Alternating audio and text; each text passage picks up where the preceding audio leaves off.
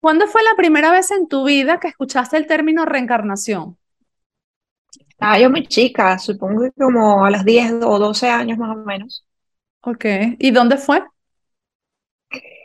Recuerdo que en mi, en mi casa, o sea, en la casa de mi abuela, eh, había muchísimos libros, había una biblioteca extensa y ahí habían libros de todo, de astrología, había libros hasta de sexualidad que, bueno, nos ponían súper arriba, pero había unos libros bien profundos y yo toda la vida me ha gustado leer y, y desde esa oportunidad empecé a leer de ese tema, aunque obviamente como soy católica, eh, pues había como contradicciones eh, en, la, en, la, iglesia y decían que no, que había una vida eterna y tal, pero yo seguí indagando sobre el tema.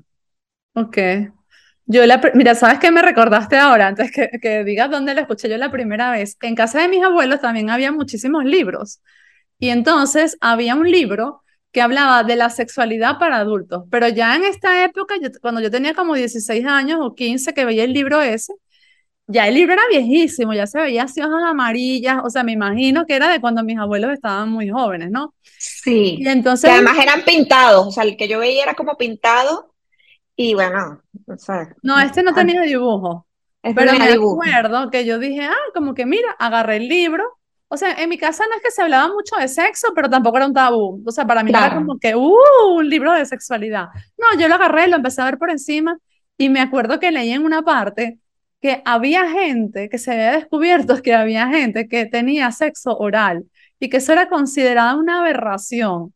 Y yo me quedé, o sea, como una enfermedad, ¿no? Que esa gente, pobrecita, tenía una enfermedad mental. Dios mío, bendito. Pero bueno, volviendo al tema, yo sí me acuerdo perfectamente cuándo fue la primera vez que escuché hablar de reencarnación o que vi el término, y fue en un libro de Brian Weiss, cuando tenía por ahí como 16 años o más o menos. ¿De dónde saqué el libro? No tengo ni idea Seguramente se lo escuché a una amiga y le pedí a mi mamá que me lo comprase, pero ahí fue la primera vez que escuché el término. Entonces, me encantaría que hoy hablásemos de la reencarnación y la vida después de la muerte. ¿Comenzamos? Comenzamos. Expansión.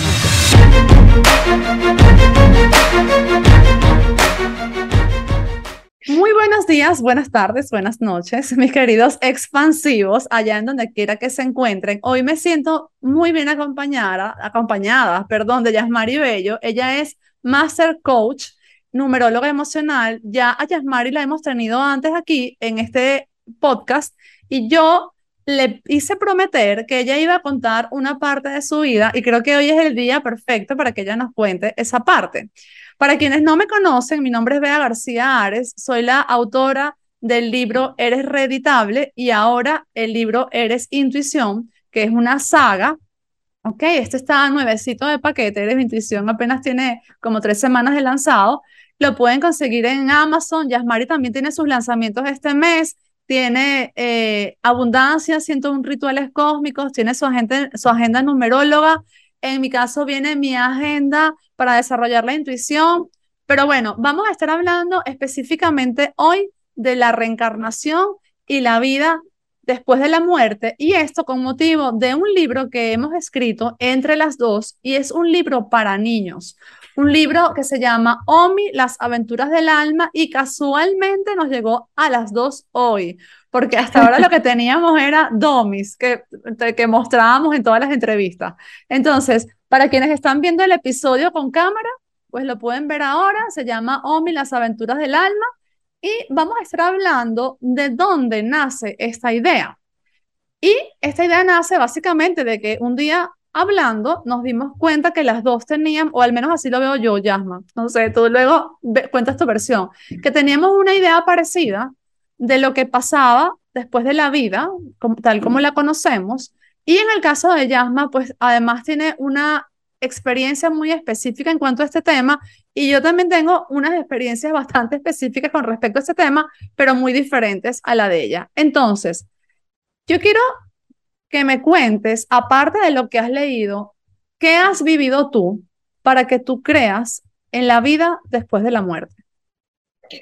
Muchísimas gracias nuevamente por invitarme a tu podcast. Me encanta siempre estar en, tu compañía. Además, nos divertimos muchísimo, porque siempre digo que tanto los temas mentales, emocionales, espirituales, pues no tienen por qué ser aburridos, sino todo lo contrario. Mientras más tenemos información y la podemos poner en práctica y nos hace sentir bien, eh, les invito a todos que crean en lo que resuenen y que no se queden nada más en lo que escucharon de alguien o algo. Eh, para mí ha sido como que fundamental también esto, puesto de que, bueno, nosotros todos crecemos en unas familias, eh, particularmente la mía, que es una familia maravillosa, católica, pero que em, tampoco nunca se nos dijo en casa como que no existía la reencarnación ni nada, sino que, bueno, basado en los preceptos del catecismo y todo esto, eh, se dice que, pues, que, no hay reencarnación. Sin embargo, aparte de mis experiencias personales, que han sido bastante bonitas y las he contado tanto en mi libro pasado de mm, tu libro de números ángeles y lunas, ahí empecé a contar lo que había sido mi experiencia cercana a la muerte. Y en el libro actual de rituales, allí también cuento un poco más atrás la historia desde cuando yo tenía siete años y todas las experiencias que he tenido, que son distintas, pero que de alguna manera me han hecho comprender, y como dice alguien, eh, siempre detrás de alguna situación difícil hay una bendición escondida, y eso es lo que yo he comprendido a lo largo de los años y en lo que trabajo actualmente, que soy numeróloga y tengo mi propia escuela, es hace, yo te diría que con la primera experiencia, incluso cercana a la muerte que yo tuve, no fue con el cáncer a los 38 años, sino que fue a los 7 años, cuando em, me tuvieron que operar de adenoides y amígdalas y por alguna razón que desconozco hasta la, hasta la fecha de hoy, hubo como que el médico se equivocó, el anestesiólogo o algo similar y me, me dieron de más anestesia, ¿no? Entonces caí como en un coma inducido de unos tres días y por supuesto, bueno, una cosa que es sencilla porque en esa época, por ahí en los años 80, eh, era bastante común a los niños operarlos de, de amígdalas y de adenoides y bueno, mm, yo digo, bueno, mi caso. Con el, estudio de la numerología he aprendido que todo lo que nos ocurre es algo que está trazado en nuestro destino, en nuestro plan del alma y viene de nuestra fecha de nacimiento y nuestros nombres y apellidos. Esto a mí me ha dado muchísima paz porque no solamente lo he aprendido de mí, sino de mucha gente que he podido atender, que todas las circunstancias que ocurren es por y para algo, ¿no? Entonces, en ese momento, cuando yo desperté de ese coma inducido, que obviamente mi familia estaba muy preocupada porque lo que cuentan más o menos era que podía quedar con algún problema eh, neurológico, y la verdad es que gracias a Dios no fue así, em, pero sí recuerdo que en ese despertar, o sea, digamos, despertar del, del coma inducido, Em, yo empecé a sentir y percibir cosas que, no sé, a lo mejor cuando estaba más pequeña las tenía, pero no me daba cuenta. Y es que yo podía percibir eh, personas que ya se habían ido, eh, podía sentir sensaciones extrañísimas, ver espíritus, tanto buenos como no tan buenos. Incluso hubo un momento que yo estaba muy preocupada porque como niña no entendía esto que me estaba ocurriendo y mi mamá me empezó a llevar a distintos sitios, psicólogos, este, me llevó a, mm, eh, yo qué sé, a brujos, a chamanes, a parapsicólogos, a todo. Y un parapsicólogo que le dijo a mi mamá, ella no tiene ningún problema, ni tiene ningún retraso ni nada, simplemente tiene un don. Y va a depender de ella, déjala que crezca, deja que crezca y sepa si lo quiere desarrollar o no. Obviamente en, ese momento mi mamá dijo que no quería, o sea, porque además también hay un poquito de tabúes con respecto a esto y la gente se piensa que solamente el que tiene dones de clarividencia, clariaudiencia, clarisentencia, etcétera, son personas que tienen, que tienen que recibir espíritus o tienen que hablar con muertos. No necesariamente, hay distintos tipos de dones y en ese momento, claro, como no, como no está bien canalizado, entonces puedes sentir, así como yo para mí era normal, por ejemplo, ver a mi ángel guardián, era normal e ir a un sitio y ver, por ejemplo, yo estuve en varios sitios donde habían apariciones marianas y veía a la Virgen normal, las habían otra gente que rezaba millones de días y estaban ahí como pernotando y yo la veía y yo decía, pero no es mi imaginación, yo la estoy viendo, le veo el cabello, le veo el movimiento de, de, de, la brisa, los árboles, como aparecía. Entonces, claro, así como veía cosas feas, también veía cosas hermosísimas como el contacto con, con la Virgen, em, pues más adelante tuve otros, otros tipos de apariciones, incluso he visto arcángeles, ¿no? Pero arcángeles, como te estoy viendo a ti, normalmente, o sea, como no es algo así como solamente un flash, porque a veces las señales angélicas tú puedes verlas eh, como, como destellos, chispitas, etcétera. Pero también puedes llegar a ver, dependiendo de tu nivel de, sobre todo de calma, que hay que calmar la mente para poder hacer eso y trabajar mucho tu intuición, el poder ver tu, un ángel o tu arcángel es increíble, más allá de las señales que puedes recibir. Entonces, eh, eh, me gustaría hacerte una pregunta, perdón que te interrumpa. Yo mm, solo como en un, en un par de sueños he visto seres de luz. Ok pero ahí no tengo ni idea para diferenciar entre arcángeles y ángeles. O sea, ¿cómo, sabes tú qué es un arcángel, qué es un ángel o, qué los diferencia? Bueno, la verdad es que mm, la forma como ellos se, se, se manifiestan pueden ser de diferentes maneras, ¿no? Pero, por ejemplo, un ángel generalmente tiene forma de colores, o sea, no, no, no necesariamente le ves el rostro o, el plumaje, sino que se ven como destellos de colores, eh, dependiendo de los colores. Incluso puedes ver al, arcángel en forma también de colores. Lo que pasa, en mi experiencia, es que he visto estos destellos, ¿sí? Que se me forman incluso a veces con los ojos cerrados. O sea, yo puedo ser, en ocasiones, cierro los ojos y me empieza a aparecer la figura del ángel pero también puedo ver, he podido ver, que por eso hago como que el discernimiento, bueno, entonces si esto no es, esto tiene que ser algo superior, porque por ejemplo, eh, cuando estaba mm, en un momento muy difícil en mi vida, en el año 2014, que fue donde yo me hice una fertilización in vitro y salí embarazada después de 14 años queriendo ser mamá. Y entonces fue una fertilización que me hice por mi cuenta, yo sola, ya divorciada. Y obviamente era un embarazo de alto riesgo porque, bueno, las circunstancias y toda la historia.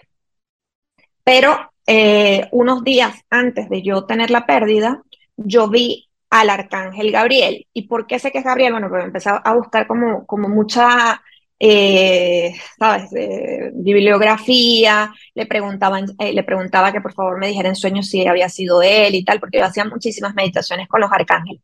Pero a él lo vi diferente a como veía a Los Ángeles, ¿no? Eh, él era así como literalmente un, hombre alto, eh, tenía rulos, o sea, tenía el cabello como enrulado, tenía un cinturón en, el abdomen, era no, no gordo, no delgado, pero sí era como fortachón, y tenía un plumaje increíblemente increíble con demasiadas plumas, pero demasiadas, o sea, una cosa impresionante y sobre todo los colores de las plumas, que no eran de colores, sino eran blancas con dorado, pero tenía, o sea, una cosa, yo quedé impactada, pero, o sea, no me lo podía creer. Entonces yo no sabía si cuando él se me apareció era para decirme que todo iba a ir bien o para que me preparara porque venía la pérdida de los bebés, ¿no? Entonces yo al final entendí que fue la segunda opción, como decirme, oye, estamos aquí, ¿no? Eh, ah, y se me ponen los pelos de punta. Sí, fue muy impactante porque además luego en los estudios que hice, a partir de allí em, yo estudié en geología, porque claro, fue tan impactante para mí toda esa situación desde niña, pero luego ir como increciendo, viendo más cosas. Y, pues nada, te, nos explicaban las características de ellos, la forma como ellos se pueden comunicar. Es, decir, una, una, especialización muy bonita que dicen en geología, pero además es darte cuenta que a veces en situaciones muy difíciles, aunque tú sientes que estás solo, que, que de pronto Dios te abandonó, etcétera, es todo lo contrario. Lo que pasa es que uno en ese momento, como persona, como un ser espiritual viviendo una vida terrenal, no lo logra concatenar, ¿no? O sea, piensas que todo está mal y realmente no es así. Pero bueno, después de eso, al, al tiempo, o sea, yo los perdí en, en febrero del, 2000, del 2014 y luego en noviembre eh, fui diagnosticada con cáncer ese mismo año pero impresionantemente hay un, un, beato que realmente era como, como muy especial en mi familia y en Venezuela en general, que es el doctor José Gregorio Hernández. Yo no era tanto de pedirle, pero mi familia sí son súper creyentes. Y cuando a mí me, me, me, mandaron a hacer todos estos estudios de la, de la mama, este, pues mi abuela me puso como que en, en promesas y vamos a ir a, a Isnotú, a hacer, bueno, a la iglesia en la Candelaria. Y el día que yo fui a recibir la noticia del, del diagnóstico, eh, yo lo vi a él antes de entrar, o sea, muy claramente cuando te estoy viendo a ti, él se me quedó viendo, este, tenía una bata blanca, como en algunas de las apariciones él está, y se puso las manos atrás y se me quedó viendo con, con amor. Y en ese momento yo entendí que lo que venía no era tan sencillo porque fue como, no fue, o sea, no fue como a decirme una mala noticia, pero más bien se apareció y me como diciendo, va a venir un mal momento, pero pídeme que aquí estaré. Entonces, bueno, ah, eh, te podría contar mil historias, este, un poco que hay, hay personas que a veces no, no lo entienden y mm, desde que yo doy clases en la escuela de numerología, que tengo mi propia escuela y que he podido recibir muchísima gente diferentes de todas partes del mundo, con diferentes tipos de estudios, tengo médicos, ingenieros, arquitectos, este, enfermeras, yo qué sé, diseñadores, es decir, distintos tipos de profesiones, me he dado cuenta que mm, no es Yasma solamente a la que le pasan este tipo de cosas, hay muchísima gente y he tenido la, el placer también de conocer a muchísimas personas que son medium o que tienen dones. Pero em, particularmente como yo soy una mujer muy mental, eh, a mí me costó, o sea, yo vivía como en una especie de, de limbo entre qué hago, ¿no? Porque trabajando, además trabajé muchos años en la industria corporativa, era muy mental, eh, soy muy mental, pero he tenido que, justamente mi misión de vida es buscar ese equilibrio entre el mundo mental y el mundo espiritual. Y, y es allí cuando eh, en todo mi proceso, bueno, estuve más o menos 18 eh, meses en tratamiento contra el cáncer de mama, como fue, un cáncer muy agresivo, me tuvieron que poner unos tratamientos muy complejos, muy difíciles, que bueno, que los iba asumiendo entre una cosa y otra, pues como que no te da mucho tiempo de pensar, pero me acuerdo claramente que una de las primeras cosas que me dijo el médico fue como, mm, lo más difícil no es que se te va a caer el cabello, lo que tienes que asumir desde hoy en adelante es que no vas a poder ser mamá y en un mes ya no tendrás más nunca la regla. O sea, eso fue, no me lo dijo así tan duro, me lo dijo con mucho cariño, pero fue de lo, del choque más profundo porque, bueno, yo casi que esperando y que, bueno, ¿y cuándo me puedo volver a hacer una, fertilización? Porque yo lo que quiero es ser mamá. Entonces él me dijo, no, o sea, lo importante aquí es que tú vivas, que estés sana, porque estás muy joven. Y bueno, el, el hecho es que después que estuve 18 meses en tratamiento, para hacerle cuento corto, porque no un cuento largo, este, hubo un error, mi médico de cabecera estaba en una conferencia en Estados Unidos y quedé a cargo de una doctora que no me, siempre me hacían cada 15 días un ecocardiograma para medir este, el tema del corazón, porque claro, esos medicamentos son muy fuertes y hay órganos del cuerpo que se te pueden eh, dañar literalmente, ¿no? Entonces, en ese momento, mm, pues hubo un error, eh, no me mandaron a hacer el, el, examen y yo estaba muy cansada, o sea, como típico como cuando te da COVID, que no puedes caminar, o sea, como que no puedes respirar bien, como te sientes súper mal.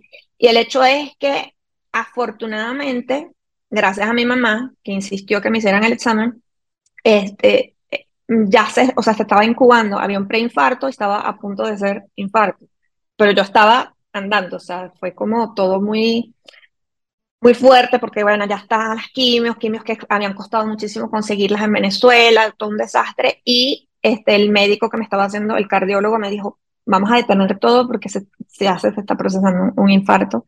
Y si te llegan a poner la quimio que está abajo en sala, te nos vas. Entonces fue, fue, fue súper difícil porque tú dices, bueno, no, me he muerto del cáncer y ahora me voy a morir de un infarto. Em, y el hecho fue que en ese proceso, obviamente, yo estaba muy cansada, me pusieron medicamentos como para relajar y tal. Y yo tuve un sueño súper profundo, que ahí es donde yo, donde yo tuve esa gran conversación con Dios. Eh, y fue una conversación muy amorosa, o sea, literalmente yo me fui, atravesé, no sé cómo, pero yo llegué a un sitio que era como este cuento, por eso le dije a Bea, Bea, el ilustrador tiene que colocar un, cielo de polvo de estrellas, porque ahí fue donde yo estuve. Incluso hay una película que se llama Soul de Disney, que ahí también explica muy bien el tema de, de las encarnaciones, bueno, las encarnaciones, una carta natal numerológica, pero explicada de otro punto de vista. Y allí también está ese cielo de polvo de estrellas que cuando yo lo vi en Disney, yo dije, ahí fue donde yo estuve. O sea, que la persona que lo recreó sabe tal, tal. Me imagino que entrevistaron mucha gente con SM, ¿no? Que son las experiencias cercanas a la muerte. Entonces, bueno, estando en ese, en ese lugar, primero sentí muchísima paz, fue como, wow, gracias, Dios mío, que estoy aquí, em, porque había paz, había amor, no sentía nada, el cuerpo no me dolía nada, estaba como perfecta. Y este, llegué a como, como un sitio de reunión, como, como, sí, como una parte del polvo de estrellas, pero era como, como si fuera una oficina, si alguien lo quiere recrear de esta manera, que no era una oficina, pero era como, como un despacho con, con Dios. Él no me dijo que era Dios, pero yo supongo que era él. O sea, no me dijo, hola, mucho gusto, soy Dios. Me dijo, bienvenida, hija, este, ¿cómo estás? Entonces yo le dije, bien, ¿estoy muerta? Y él me dijo, no, aún no. Entonces le dije, entonces, ¿qué hago aquí? Entonces él me dijo, pues nada, eh, esto simplemente vamos a tener una conversación. Obviamente yo te lo estoy diciendo con unas palabras porque hay algunas palabras que son como raras que para que todo el mundo entienda, pero bueno, básicamente me dijo que mm, yo le dije, yo, yo me quiero quedar aquí contigo, literalmente, o sea, es que este sitio es espectacular, siento una paz, es bellísimo, él me dijo, lo que pasa es que todavía no es tu momento. Y yo, pero mi cuerpo ya, o sea, está súper mal, no, no quiero volver, pues, o sea, estoy mejor aquí. Y él me dijo que, que, bueno, otra vez me dijo que no era mi momento, y le dije, es que ya no puedo más. Y creo que eso fue una de las cosas que más se me quedó grabada, porque cuando le dije que ya no podía más, él se me acercó, o sea, yo, yo no lo veía, yo sentía una inmensa presencia, impresionante, pero en ese momento la voz se hizo como que si me estaba abrazando o argullando, porque escuché muy claramente en mi oído eh, cuando él se me acercó y me dijo, hija, siempre se puede un poco más. Entonces yo eh, le dije, ¿cómo lo voy a hacer? Entonces él me dijo, bueno, es que todavía tu misión no la has cumplido, tienes que volver y vas a, hacer un trabajo muy bonito porque vas a, trabajar con muchas mujeres en el mundo. Em, yo me quedé como, pero ¿cómo? Si yo trabajo para una empresa y aunque conozco mucha gente, em, yo no trabajo al público. Entonces él me dijo, no te preocupes que todas las formas van a serte dadas para que tú logres tocar esas vidas que tienes que tocar. Entonces yo le dije, bueno, yo por supuesto te hago caso, todo lo que tú me digas lo haré. Entonces me dijo, vuelve. Y estuve como otra vez como un espacio, como un poco de limbo, no sé cómo escribirlo, porque fue como, una especie de limbo hasta despertarme. Lo, el hecho es que cuando me desperté, vea, eh, venía como muy feliz, este, mi cuerpo, aunque estaba deteriorado, yo sabía que iba a, vivir, no sé por cuánto tiempo, porque tampoco fue que me dijo, un mes, tres meses, no lo sé. Y, y sí me desperté con, con, con, esas ganas de vivir, con, no es que no la tuviera, yo siempre tuve ganas de vivir durante el tratamiento, pero es distinto cuando ya tienes una conversación con, con tu ser superior y te dice, es que ahora es lo que viene es bueno, ¿no? Entonces, como que yo, sí me van a poner quimio, dale, pónmela, pero de hecho hasta me suspendieron las quimios porque mi corazón estaba muy débil. Eh, no me dio temor cuando me dijeron es que como que interrumpiste y te faltaban todavía dos, tres tratamientos, sino como que yo estoy súper sana. Em, y al, al, punto de que como que empecé a rehacer mi vida, empecé a hacer sueños, me decidí irme del país, este, renuncié a mi trabajo soñado, empecé a hacer un montón de cosas y dije, yo voy a emprender. Pero fue como una cosa así que se me metió en la cabeza y que yo voy a emprender. Y todo el mundo, ¿pero por qué? Yo les bueno, porque además es complicado que me vuelvan a dar trabajo y como estoy yéndome de mi trabajo soñado, porque no me puedo quedar en Venezuela, este, voy a emprender. Y, la, y todo el mundo así como que estás loca, eso no, nadie te va a parar nadie te va a comprar, nadie te va a contratar. Y yo estaba súper segura que al principio obviamente iba a ser complicado menos fácil emprender en otro país donde nadie te conoce además, pero em, me empecé a preparar muchísimo como coach, como conferencista, eh, hice muchas especializaciones, o sea, como que estaba a la par, todavía no me, me había ido del trabajo mientras empecé a hacer todo esta, este estudio y todo lo que yo quería hacer para poderme ir con una base. Pero eh, realmente esa es una microhistoria, porque no quiero hacer esto tan largo, de, de, las experiencias. Yo he tenido sueños muy lúcidos a lo largo de la vida, he estado en, he recordado vidas pasadas, luego por eso decidí también volverme terapeuta de vidas pasadas y poder ayudar a personas que tienen temas en vida presente. La numerología me ha ayudado un montón a entender mis propios procesos y los de los demás. Entonces, la verdad es que me sentí muy feliz cuando, porque siempre había tenido, se me había aparecido mi ángel en sueño, me dijo, tienes que escribir un cuento.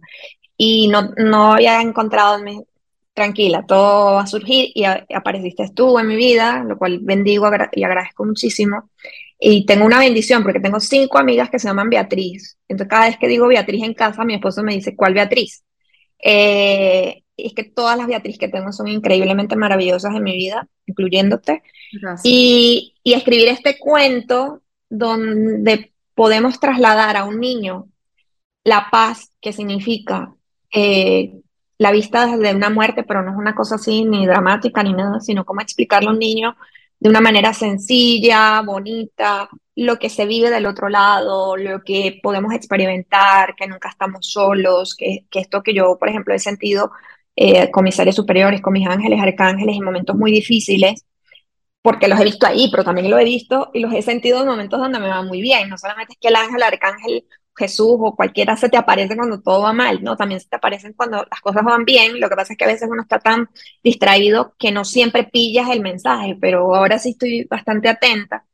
Y, y pues nada, estoy agradecida que me hayas dado la oportunidad de contar esta historia, que espero que llegue a muchos padres, incluso padres que, que tienen una, una concepción acerca de, de la reencarnación. Para mí, Dios es maravillosísimo. Dios no te va a mandar una enfermedad, no te va a mandar una tristeza, un dolor, una pérdida, nada. Todo eso está planificado por nuestra alma antes de encarnar para seguir nuestro proceso de evolución, porque si no tenemos pruebas es difícil evolucionar como almas.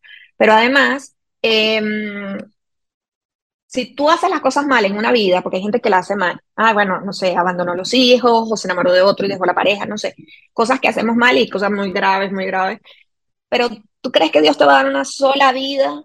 No, Dios te da muchas oportunidades, porque es un ser súper bondadoso y te da muchas oportunidades para que tú aprendas y evoluciones y vuelvas a la tierra con nuevos conocimientos y ayudes a la gente. Imagínate que también tú seas un alma muy, muy buena y evolucionada.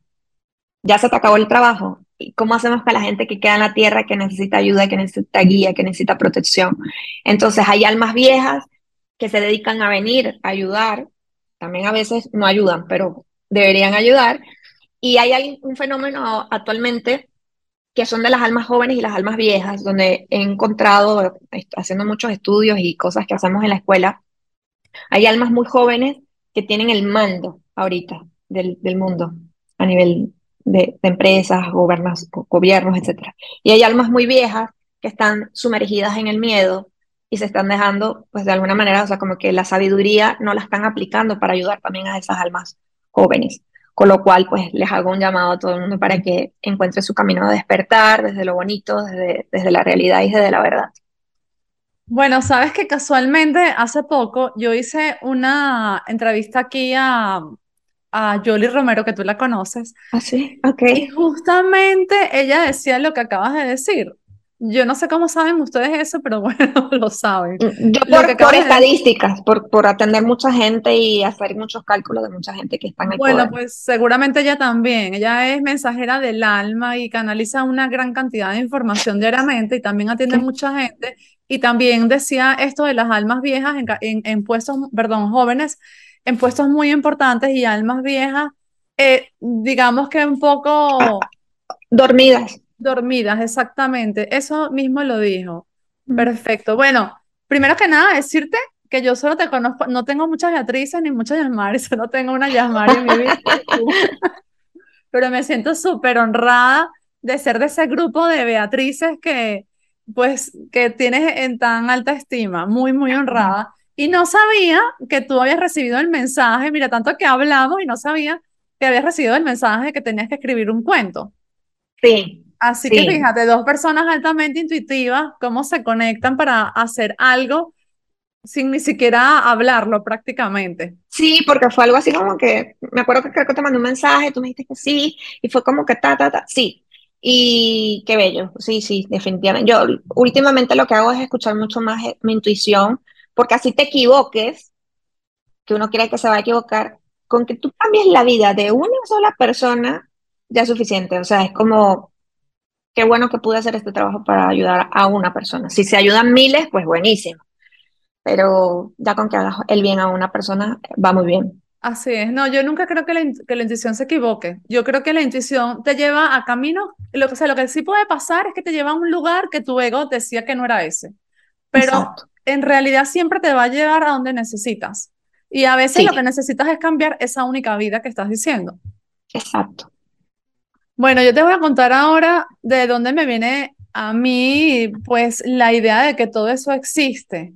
La mayoría de las cosas ya las he contado en este podcast por separado. O sea, que las personas que son consecuentes escuchando este podcast ya se saben la mayoría de las historias, así que algunas las voy a resumir. Pero yo desde pequeñita, yo creo que una de las primeras situaciones extrasensoriales que tuve en mi vida fue pequeñita en la casa de mis abuelos cuando vi una persona en la otra habitación que no vivía en esa casa. Y yo Mm, inmediatamente supe que no era una persona de carne y hueso y tampoco me dio miedo, pero me dio el miedo normal de porque hay una persona en mi casa que no es de mi casa, pero no de porque Claro, estaba como en otra dimensión. Y desde ahí, claro. yo siempre le contaba esto a mis abuelos y ellos como que no, ¿qué es eso? Eso te lo estás imaginando todo. Y luego llegó un punto que llegué a Venezuela, empecé a vivir con mis papás, me seguían pasando cosas así, que veía personas fallecidas, eh, y me pasaba lo mismo. Como cuento siempre, mi papá desde el amor intentaba protegerme y que no, no fuese por ahí diciendo cosas que para los demás son hacen raras. Y me decía, oye, intenta como estar tranquilita, calladita, Detente. Exacto. Y llegó un momento que me dijo, por favor, intenta suprimir eso, ¿sabes? O sea, como que Sí. ya sea que te lo estás inventando o ya sea que te está ocurriendo, no te va a ayudar mucho, especialmente si quieres ser una profesional de éxito. Yo siento que él siempre me creyó. O sea, como que su, Mm, su racionalidad, su lógica le decía, esto no es posible, pero por otro lado, sus propias experiencias de vida que él nos contaba, le decían que sí era posible, porque él, por ejemplo, también tenía sus cuentos, sus cuenticos, mm, pero me los ya. contaba como que, ay, qué loco, seguro, no sé ni por qué te cuento esto, capaz me lo imaginé, ¿no? Y por ejemplo, uno de los cuentos que siempre nos decía, y tú ahí sabes, o sea, una persona cuando te está hablando desde el corazón, es que él se, él- su mamá se murió cuando él era muy chiquito, ¿no? Tenía él por ahí 18 meses y un día vio, estaba en un molino, él vivía en una aldea aquí en Galicia, donde yo vivo ahora, y aquí eh, hay zonas muy rurales, y estaba en, esa aldea, en un molino, vio una mujer que lo miraba con mucho amor de lejos, y esa mujer mm, como que se desvaneció, y él decía, esa era mi mamá. Y después que nos echaba todo ese cuento, nos decía, bueno, ay, no se sabe, imagínate, ¿no? Y yo siempre supe Claro. como que era su mamá, o sea, en el fondo de mí algo me decía, este, él vio a su mamá. Luego tiene otros cuentos con, con también él, él es de la religión católica y a pesar que me formó sobre esa religión, yo tengo mis temas con la religión, o sea, soy muy ujú. espiritual, pero no muy religiosa, aún así Igual respeto, yo. Ujú. respeto cómo es él. Y él me caigo. ¿cómo? Tuve como, como una caída libre. Qué gracioso. Bueno, ya la gente sabe cómo soy. sí, para quienes no están viendo, que casi que se cayó de la silla. Entonces, mi papá, por ejemplo, uno de los, de los casos que tuvo es que él un día estaba soldando y le cayó eh, fuego en los ojos, o sea, le cayeron chispas de la soldadura y se, se quedó completamente ciego, ¿no? Entonces, él, él pidió al médico que, bueno, que hiciese lo que pudiese y el médico le dijo, es que no puedo hacer nada, o sea, se te quemaron los ojos, ¿sabes? No, no vas a volver a ver nunca en tu vida. Y entonces mi papá un día estaba en su habitación y él sintió cómo le pasaron como una, como si fuese una mano por encima. Todos ok. hemos alguna vez sentido con los ojos cerrados como el calor de una mano y, y uno sabe cuando hay una persona aunque no estés viendo.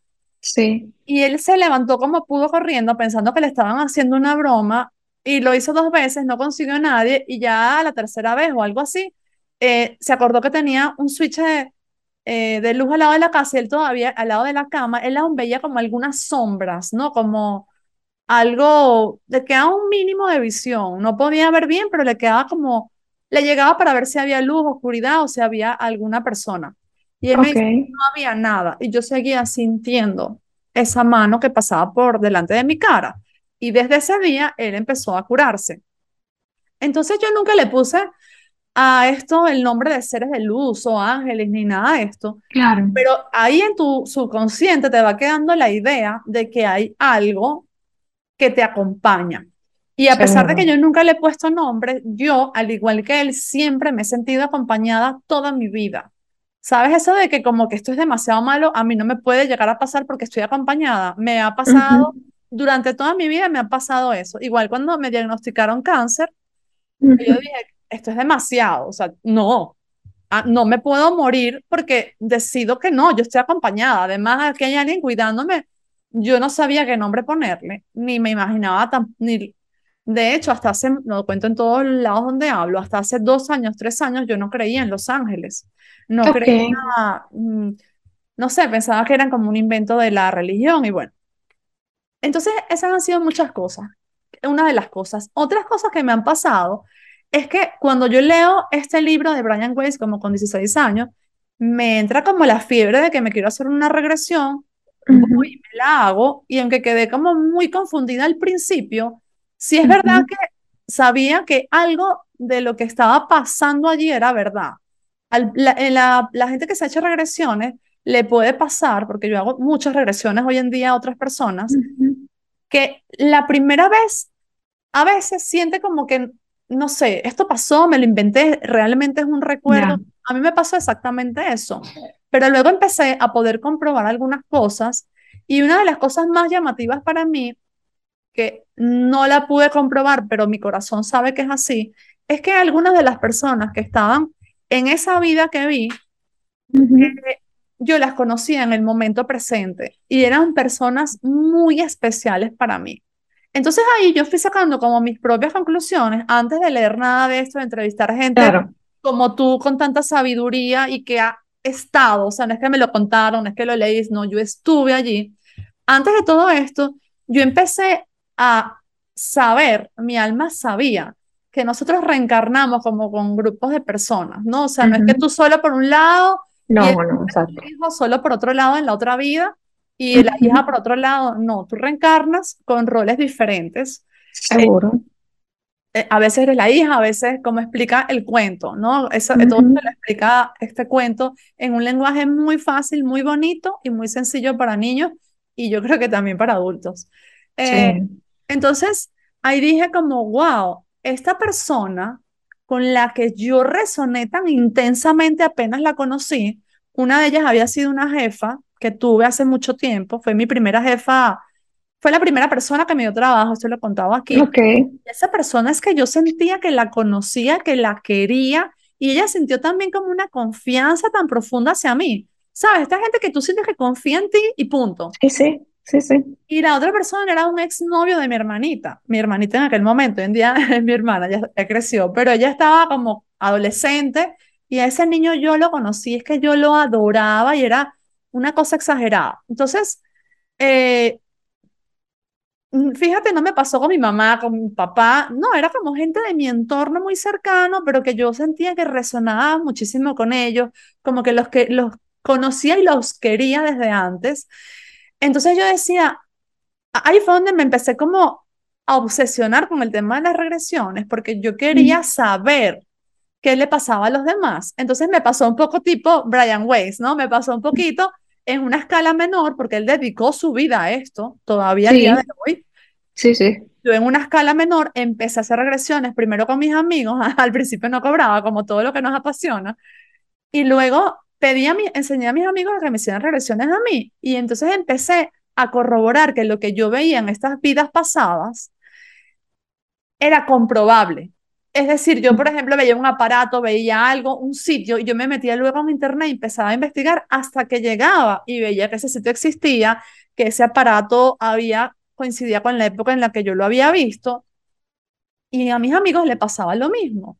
De hecho, he tenido eh, amigos y también clientes que me dicen, vea, yo soñé con este sitio y no, te, no me lo vas a creer. Un día me fui de vacaciones a no sé dónde y me paro en un sitio y digo, no, esto no puede ser. Este es el sitio que yo vi en, en la regresión que me hizo Bea, pero es hace 500 años, no sé, hace un montón de años, o sea, como que algo en tu alma te dice es el mismo sitio, hay cosas que siguen iguales, pero hay otras cosas que han cambiado demasiado. Entonces, e, eso en cuanto a las vidas, a las vidas pasadas. Ahí pudiendo comprobar que las vidas pasadas existen, he podido comprobar que reencarnamos con un grupo de personas. De hecho, en una de estas regresiones que yo le he contado aquí en episodios pasados, vi a mi hija, es la persona, a mi hija de hoy en día, la vi en otra vida, era mi hija también, pero yo, eh, digamos, era, estaba en otro personaje, por decirlo de otra forma, era hombre, era todo diferente. Entonces, eso, eso de toda la vida es como que lo sé, lo siento. Y de toda la vida siento también que estamos acompañados, pero la diferencia aquí es que yo no le ponía nombre. Últimamente he empezado a ponerle nombre y he empezado a decir, oye, mira, todo lo que esta gente decía era verdad. Porque bueno, yo creo que mucha gente se puede sentir identificada aquí contigo y conmigo en que, no, yo soy muy mental, no, yo también es que vengo, vengo del mundo corporativo, no, es que a mí solo se me enseñó a tomar decisiones desde la lógica y desde lo que tiene respaldo científico. Y yo además, no solo que era así, sino que yo me sentía orgullosa de ser así. ¿Sabes?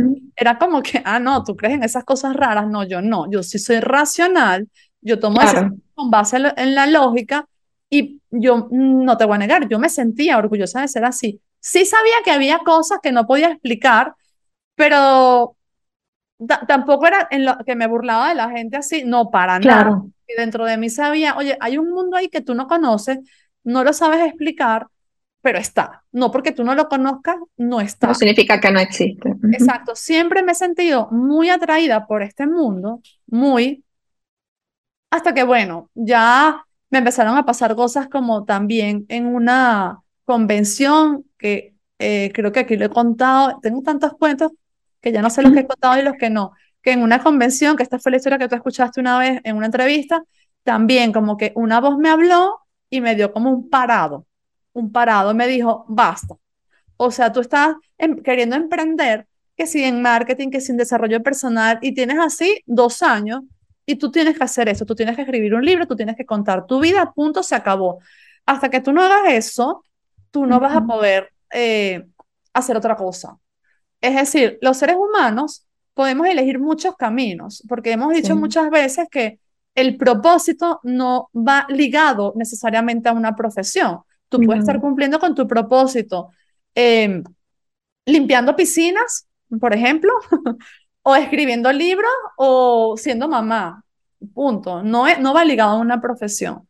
Pero también es verdad que lo que tú haces en tu día a día tiene que ver mucho con tu propósito. Entonces, yo quería como, ah, es que era como si yo le dijese, es que yo quiero hacer todas estas cosas, yo quiero hacer marketing, yo quiero escribir libros, yo quiero no sé qué. Entonces esa voz como que decía, chévere, genial, tú vas a poder hacer todo lo que tú quieras, como si quieres hacer edificios, pero en punto número uno, tú tienes que contar tu historia y tú tienes que escribir un libro. Hasta que tú no hagas eso, es como que nada va a fluir, ¿ok? No es que no tienes el permiso, pero las cosas no van a fluir. Total que yo me peleé mucho con eso y seguí, seguí de terca, a pesar de eso que me pasó tan impresionante, hasta que llegó un punto que dije, me tengo que rendir, yo tengo que hacer lo que se me mandó y punto. Entonces, tú hiciste diferente, tú recibiste el mensaje y tú dijiste, voy a emprender, ta, de una. Yo no, yo muy segura. Peleando, yo seguí peleando más. Son historias parecidas, pero mm, diferentes al final. Entonces, bueno, eh, déjame hacerte un paréntesis ahí, porque cuando yo decido emprender, eh, seguí emprendiendo, o sea, me, terapeuta en inteligencia emocional, que fue lo que me especialicé, que al igual seguía siendo un tanto mental, o sea, la parte espiritual, que es la misión que yo tengo, que la descubrí a través de la numerología, em, todavía estaba un poco en el closet, ¿sabes? O sea, en el closet es espiritual. Entonces, eh, la verdad es que luego de eso, eh, pasaron, yo qué sé, dos, tres años, siempre estaba coqueteando con la parte espiritual, me encantaba, yo siempre he sido una niña desde chiquita de rituales, eh, pero eran cosas que yo decía, esto es como de la puerta para dentro de mi casa, o sea, yo no, era muy difícil para mí salir y decir al, al mundo, es que yo soy numeróloga, soy angióloga, o sea, era como, yo lo hacía con mis clientes, porque además uno de los, de los dones que me, que me han dado hermosamente es el don de la pictografía. Entonces yo leo los mandalas, los colores, sé cómo la persona se siente a través de los colores y la pintura. Pero esto lo hacía con mis clientes casa adentro, los que empecé a atender. Pero no fue fácil para mí otra vez, o sea, como que decir al mundo esto. Entonces, tú, ahí, por eso es que yo eh, decidí luego fusionar numerología, que además es muy numérica, es muy científica, pero como tiene que ir mezclada con mucha intuición, con, con escuchar, con en comprender los dictámenes del alma, entonces yo le metí la parte emocional para que la persona entienda cómo hace o deshace en su día a día y sus emociones, su actitud, sus características, cómo las, las, o sea, metiéndole mente también a la cosa, pero cada vez soy así como un poco más mm, dándole siempre el permiso a la parte espiritual, que es el, pero, pero yo también empecé emprendiendo muy mental y quería, todo era programación neurolingüística y todo, ¿sabes? Todo era neurocoaching, o sea, me iba mucho por ese lado donde al principio incluso me hice muy reconocida. Pero bueno, como la, la misión de vida no tiene que ver con una carrera, sino que tú estás en evolución constantemente de tu alma y eso lo practicas cuando estás trabajando, cuando no estás trabajando, cuando estás con tu familia, con, con los amigos. La misión se cumple siempre. No es que tú te pones la cachucha de cuando vas a, no, ahora sí voy a cumplir mi misión de vida en este momento que voy a trabajar. No, la misión de vida se cumple siempre, son características terrenales y espirituales que viniste a desarrollar. Entonces, bueno, e, e, es, un poco, eh, disculpa que te haya interrumpido, pero es, es, eso que en numerología, tanto Bea como yo somos misión de vida 7. Y las personas que nos escuchen, que ya saben que es numerología 7, el, el número 7 es un número muy mental, pero justamente ahí está el desafío. ¿Por qué? Porque nosotros realmente vinimos a desarrollar es la parte espiritual. Entonces, como la mente todo el tiempo te está hablando y te dice, yo creo que te lo imaginaste, yo creo que lo soñaste, no es así. Entonces, claro, es, a mí no me gusta utilizar jamás la palabra lucha, pero es como si fuera una especie de lucha interna donde tú quieres darle permiso a la parte espiritual, pero tu mente no te deja. Y ahí es donde está el desafío de la misión. Entonces, por eso es que para algunas personas no resulta tan sencillo, porque el 7 es un alma vieja que está buscando crear sabiduría a través del mundo espiritual y también a través del mundo de los estudios, de las especializaciones. Tiene la mezcla de las dos cosas. Entonces, claro, cuando yo conozco a Bea, le saco la fecha y veo que de paso misión de vida 7, yo digo, seguro, seguro nos conocíamos de otra vida y, por eso nos encontramos en esta vida y muy rápidamente decidimos hacer este proyecto, cosa que yo soy un poco arisca a veces, no arisca mal, sino que escojo muy bien, las, o sea, como con quién voy a trabajar este tipo de cosas, porque me gusta respetar el tema. Y ella fue tan linda, tan, sí, ajá, esto yo también creo, vale, bu, pin. Entonces, eh, creo que nada sucede por casualidad, sino por diosidencia, como le llamo yo. Exactamente.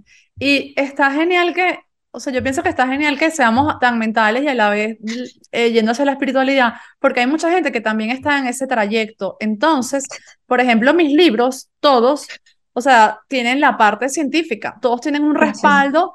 Es como que, mira, la ciencia ha llegado hasta aquí y ya ah, con donde ha llegado basta para determinar que esto es así, ¿ok? Correcto. Entonces, eh, porque yo me pongo en el lugar donde estaba yo antes, entonces digo, ajá, yo, a mí no me quedó más remedio que creer en algo que no veía, pero luego también investigué. Entonces, cuando me sentí tranquila y dije, ah, es que la neurociencia descubrió, ah, es que no sé quién descubrió.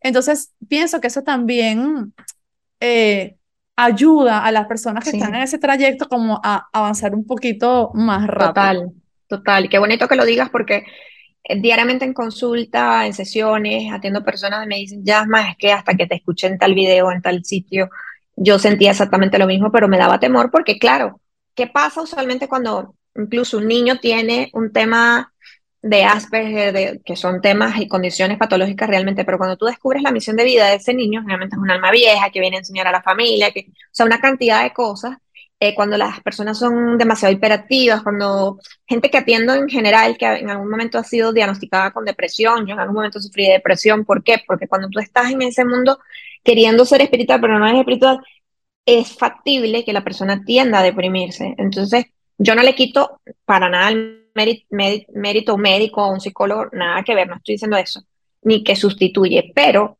cuando usted esté mal, usted busca a su psicólogo, vaya, y también busque a personas que trabajamos en este mundo espiritual y te vamos a dar una respuesta que probablemente hay gente que a mí me ha dicho, yo tenía tres años yendo al psicólogo y me atendí contigo un par de veces y, ya, estoy bien.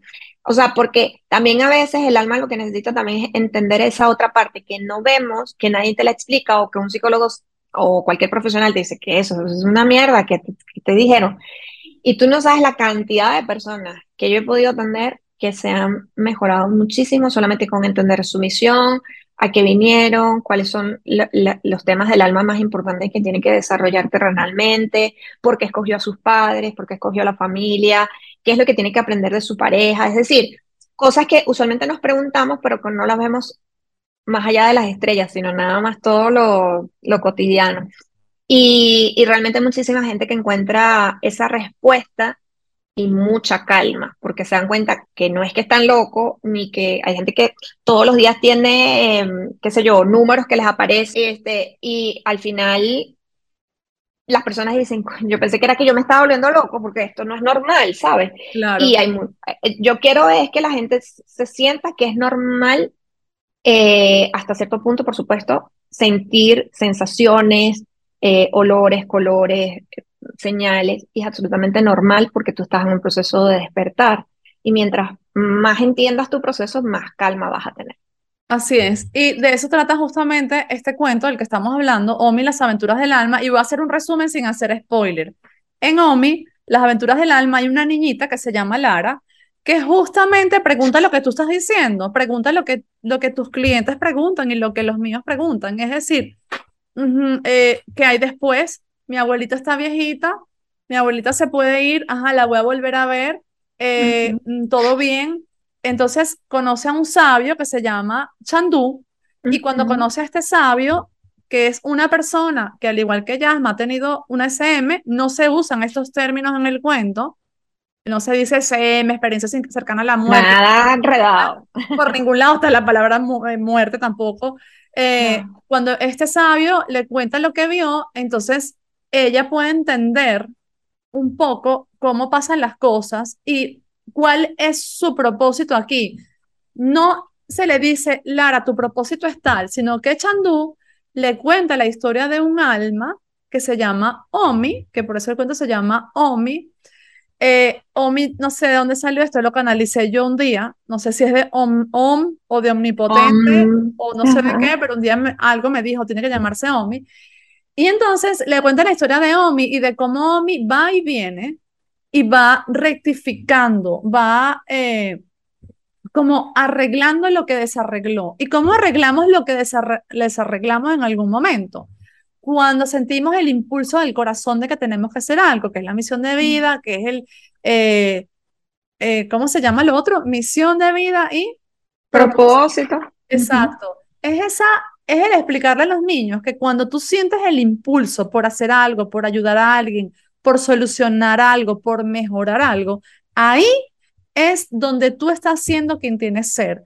Ahí es cuando tu misión o tu propósito o como quieras verlo se está cumpliendo. Es cuando algo resuena contigo y tú vas y ejecutas que efectivamente todo cobra sentido. El, se le enseña a que confíen en su intuición, a que confíen en que las cosas siempre van a estar bien. Porque yo hace unos años no hubiese podido escribir algo donde hay seres de luz, ¿sabes? no, no, no ni contigo ni con nadie. Eh, pero ahora que cuando decías, bueno, es que he visto ángeles como luces y tal, pues yo también. Y me pasó algo esta semana, que eso sí no lo he contado en ningún lado porque me pasó anteayer. Eh, y, ya, y ya con esto vamos cerrando. Eh, pues resulta que estoy hablando con una persona que me dice, vea, yo tengo sueños muy horribles en la noche y cuando se pone a contarme los sueños, en serio que yo me, ¿sabes? Me sentí como mi madre, ¿eso qué es? Como de, posesiones y tal. Y hablando con esta persona, él me, me, me, echaba broma, estábamos hablando por teléfono y me decía como que, bueno, ahí ahora es de noche, ya tú vas a ver esta noche y tal.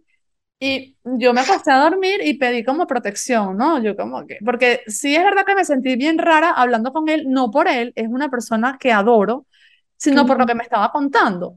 Entonces, yo pedí protección. Y ¿sabes lo que? Eso fue, eso fue anteayer. Lo que pasó esa noche, bueno, me acosté a dormir y de repente no veo en el sueño a alguien como un ángel, pero era una mujer, o sea, con un aspecto femenino, muy femenino. Y esa mujer hacía eh, como un, un gesto con las manos donde se hacía como unas alas así y se ponía las alas, ¿no? Y me decía, ¿tú ves cómo estoy haciendo yo? O sea, me, me daba como entender, las alas no es que las necesitemos, las alas es algo que tú entiendes que tienen los ángeles. Es decir, yo lo veo como que la humanidad ve a los ángeles con alas, entonces mi impresión es como que ellos se representan con alas para que nosotros entendamos que son ángeles, ¿no? Entonces ella hacía un gesto con las manos como magia y se ponía una sala. Y me decía, tú estás viendo cómo me las pongo yo, bueno, tú también puedes aprender tú, tú puedes aprender a hacer tú, a, ponerte tu sala. Eh, y no te puedo decir qué palabras me dijo, pero en resumen lo que me estaba dando a entender es como que tú tienes que ayudar, o sea, no es que tú eres un ángel, pero tú tienes que aprender o, mejor dicho, seguir ayudando. Y cuando tú te ves asustada, como que tú haces esta magia y, y tú vuelves a sentirte protegida y puedes seguir ayudando. Incluso si es una persona que te cuenta cosas como las que te contó esta persona, tú también puedes ayudar a esas personas. O sea, como que no sientas miedo. Yo me paré en la mañana y me quedé como, ¿sabes? O sea, estuve como, porque se sintió sumamente real. O sea, yo casi que sentía que la podía tocar a esa, eh, presencia femenina. Por eso me llamó la atención ahora cuando hablaste de luces y a la vez hablaste, por otro lado, de otros seres que tú casi que los veías al detalle, que los veías muy claros. Entonces yo dije, ya va, esta es la primera vez que yo veo estos seres así, tan claros. Entonces, bueno, ¿quién fue? No sé, pero de verdad que llego a la conclusión de que efectivamente siempre estamos protegidos, siempre estamos acompañados y me parece importante que nuestros niños sepan esto, porque hace unos años yo no les sabía explicar a mis hijos que quién los cuidaba y hoy en día lo tengo muy claro. Y mi hija que ya tiene siete años me dice, mamá, es impresionante como yo antes te preguntaba y tú me decías, bueno, mira, no sé, a lo mejor sí que nos cuida alguien, yo no sé exactamente quién. Y ahora me hablas tan claro, me los defines, me los describes de colores y tal. Y entonces yo digo, bueno, porque le digo la verdad. Antes no sabía, no estaba segura y no quería repetirte algo que generacionalmente se ha, se ha dicho sin yo poder comprobarlo y ahora siento que, que, te estoy hablando de algo que conozco. Entonces, bueno, esto es Omi, las aventuras del alma, un cuento para ayudar a los niños a sentir confianza en la vida, a sentir que deben seguir su intuición, a que sepan que siempre van a estar acompañados, que nos vamos a reencontrar siempre, siempre, siempre, siempre con los seres que amamos, tanto arriba como abajo, y a que sepan que nada se acaba aquí, que todo es para siempre. No sé si para siempre, pero todo es casi infinito. Sí, lo que es, bellísimo porque ahorita como estabas contando, pues mostré, las imágenes porque ya tenemos el cuento, entonces bueno, que siempre es muy bonito ver todos los colores y todo está hecho para niños, o sea, literalmente, pero también para los padres. Y sobre todo es el mensaje que queremos hacer llegar es un mensaje esperanzador, es un mensaje cero miedo, es un mensaje confiar, es un mensaje tú tienes la posibilidad de eh, comprenderlo también, independientemente de la religión, porque aquí no tocamos nada de religiones.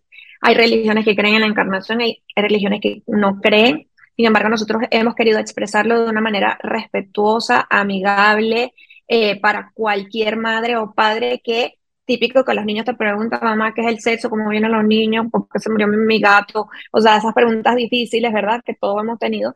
Eh, pues se murió mi gato, se murió mi abuela, mamá, si tú te mueres, no sé qué, ese tipo de preguntas que hacen, sobre todo quiero resaltar, porque hay muchos niños actualmente que están encarnados, que son almas muy viejas. Entonces los niños que tienen, tienen estas características tienden a ser muy inteligentes, generalmente tienen algún, son niños como prodigios, son muy inteligentes en algunas áreas, son niños que hacen preguntas muy fuertes, muy diferentes, son niños que prefieren a veces hacer yoga o comer demasiado saludable, que te, te, dan unas reflexiones acerca de, la vida en general complejas. Entonces, ese es un niño que generalmente yo sin verlo, cuando lo escucho, digo, este es un alma vieja, lo, lo veo en la televisión, en la calle, etcétera. Y luego cuando le sacamos los números, efectivamente nos damos cuenta que es un alma vieja. ¿Qué pasa? para ese niño que hace preguntas, que incluso hay niños que he podido atender a sus padres, donde el padre es un alma mucho más joven que el niño. Entonces, para ese tipo de preguntas incómodas que tú no sabes qué decir, regálale este libro, léelo con él, retomemos la lectura, enseñemos a los, niños no solamente a estar pegados en el móvil, en la, en la iPod, en, en el iPad, eh, o sea, que, le demos la oportunidad de rescatar la lectura. Y adicionalmente a esto, pues eh, déjenos sus comentarios luego que lean el libro eh, para dejarles como finalmente un halo de paz. Cuando nosotros hicimos este cuento, tomamos aleatoriamente gente que se postuló para ser lectores beta del cuento. ¿Por qué? Porque sabemos lo delicado que puede ser para una madre un tema que pueda afectar a su hijo emocionalmente. Entonces, estas madres, sin saber que ni Beatriz ni yo teníamos nada que ver dentro de la historia, eh, dieron sus testimonios, su feedback, lo que le gustaba, lo que no le gustaba, lo que se rieron, lo que no se rieron, y fue, digamos, em, aprobada por ellos. Y luego, posteriormente, fue que se le dijo que éramos nosotras, pero eh, ha sido y también fue aprobado por niños, porque también queríamos verificar que, se estaba que a los niños le estaba llegando el mensaje que nosotras queríamos y no otro mensaje diferente, en plan... O de miedo, exacto. Exacto, entonces queríamos verificar que todo lo que yo dije antes que Yasma hablase ahora le llegase y lo entendiesen así y así fue. Así que está, es un libro probado. Bueno. Perfectamente regalable en cualquier época del año, en Navidad, en Thanksgiving, en el Día del Niño, en su cumpleaños, en cualquier momento. Así está en tapa dura, tapa blanda, en Amazon. Omi, las aventuras del alma, en el perfil de Yasmari y en el mío. Yasma, ¿dónde te pueden encontrar? Arroba Yasmari Bello en Instagram, www.yasmaribello.com en mi página web. Mi nombre se escribe con Y al principio y latina al final. Y también me consiguen en mi canal de podcast y meditaciones en Spotify como Yasmari Bello. Ah, y en YouTube, Yasmari Bello. Esta es tapa blanca, que es más suavecita, y este es el tapa dura, que también es espectacular.